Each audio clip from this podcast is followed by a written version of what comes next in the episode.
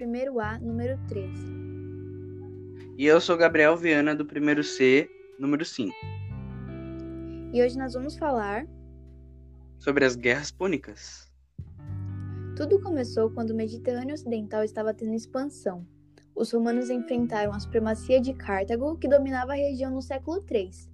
Os cartaginenses eram de origem fenícia e se destacavam no comércio marítimo. Eles eram ricos comerciantes, que pelos romanos eram chamados de púnicos. Os púnicos tinham muitas colônias? Quais eram elas? Bom, os púnicos tinham colônias em toda a costa setentrional da África, no sul da Península Ibérica, que era uma área rica em minas de prata, na Sardenha, na Córcega e o oeste da Cilícia, que eram ilhas em produção de cereais. Roma anexou os portos do sul da península da Itália e quando isso aconteceu, os interesses de Nápoles e Tarento, que eram colônias gregas rivais de Cartago, se tornaram interesses romanos e aí começou uma guerra. E como foi? Três grandes guerras fez Roma e, e Cartago se contestarem as guerras púnicas. As duas potências eram muito fortes e contavam com aliados importantes. Roma estava à disposição com seu exército e Cartago com sua frota. O primeiro confronto aconteceu em áreas perto das Ilhas Sicília. Elas disputavam o Estreito da Messina.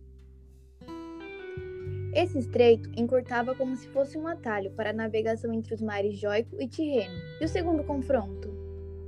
O segundo confronto teve como base as minas de prata e ferro exploradas pelos cartaginenses.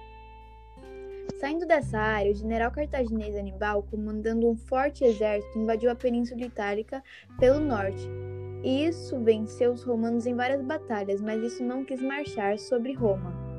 Anibal permitiu que as legiões romanas invadissem o norte da África em Cartago.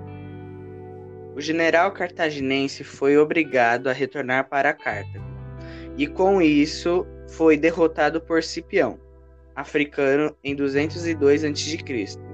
Mas e o último confronto?